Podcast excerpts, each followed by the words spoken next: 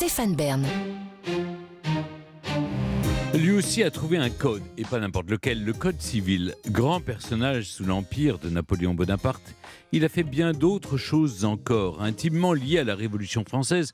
Son histoire est hautement politique. Je vous raconte maintenant l'homme aux trois codes, Jean-Jacques Régis de Cambacérès.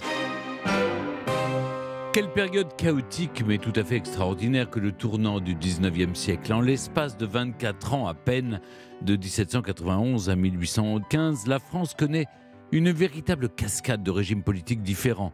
Monarchie absolue, Révolution française, monarchie constitutionnelle, déchéance de Louis XVI, Première République, puis vient la Convention nationale, la terreur, le directoire, le coup d'État de 18 Brumaire, le consulat, et c'était pas fini. S'ensuit le Premier Empire qui dure 10 ans la première puis la seconde restauration entrecoupée par les 100 jours. Un homme traverse cette période avec une habileté remarquable.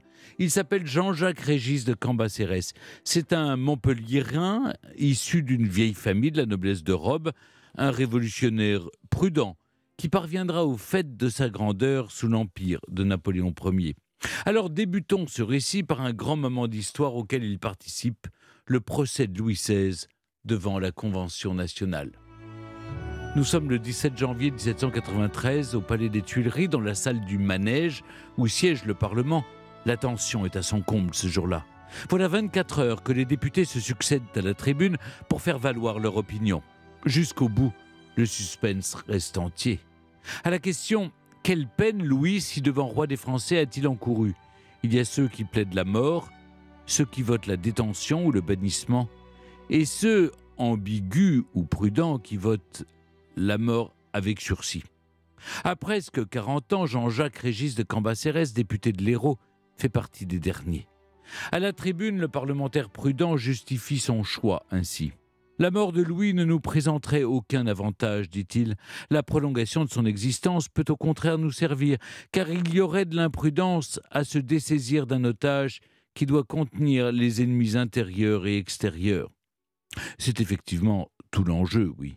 Car aux frontières, les monarchies étrangères grondent contre cette révolution qui met en péril leur propre hégémonie, et la mort de celui qu'on appelle désormais Louis Capet pourrait précipiter l'issue.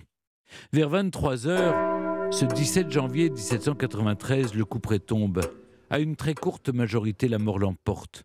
Un silence de surprise laisse vite la place à un silence de stupéfaction et même de choc. Les députés accusent le coup. Jean-Jacques Régis de Cambacérès, lui, se voit forcé, à en croire l'un de ses biographes, de carrément quitter la salle tant la tête lui tourne. Le 21 janvier, un peu après 10 heures du matin, à l'emplacement de l'actuelle place de la Concorde à Paris, l'ancien roi de France et de Navarre est donc guillotiné.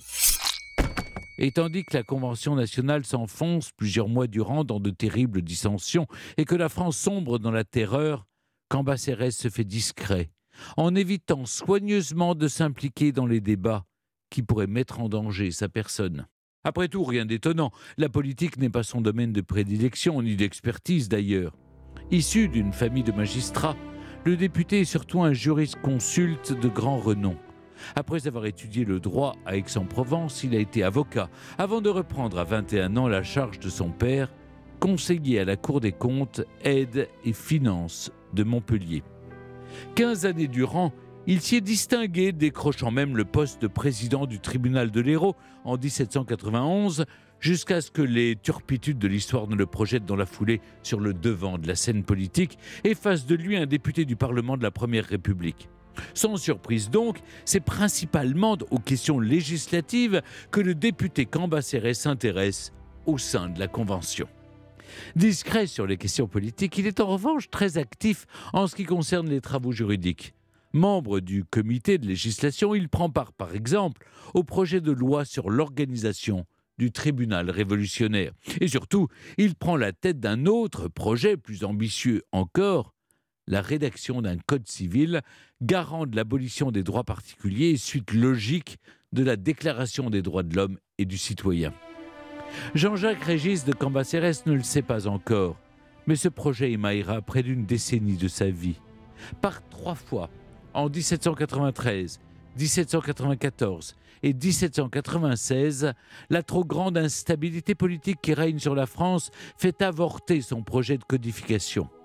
Et ce n'est que sous le consulat en mars 1804 que le texte définitif du Code civil est enfin promulgué, un recueil de lois qui réglemente la vie civile des Français de la naissance à la mort. Il comporte quatre parties et pas moins de 2281 articles. Entre-temps, l'ex-député de l'Hérault a fait bien du chemin depuis les bancs de la Convention nationale. Dans la foulée de l'arrestation de Robespierre à l'été 1794, Cambacérès est entré au gouvernement, euh, précisément au Comité de salut public, premier organe du gouvernement révolutionnaire. Y siégeant à plusieurs reprises, deux fois même en tant que président, il participe à la mise en place d'une nouvelle organisation politique, le Directoire. Bien que favori dans la course à l'élection des directeurs, les cinq chefs du gouvernement que prévoit le régime, il n'est cependant pas élu et s'éloigne un temps des affaires publiques. Mais pour mieux revenir, Nommé ministre de la Justice peu de temps avant le coup d'État de 18 Brumaire, Cambacérès s'est opportunément rapproché du général Bonaparte. Tant rapproché d'ailleurs que ce dernier, quand il devient premier consul en 1799, le nomme à une place de choix deuxième consul. Dès lors, Jean-Jacques Régis de Cambacérès joue un rôle prédominant aux côtés de Napoléon.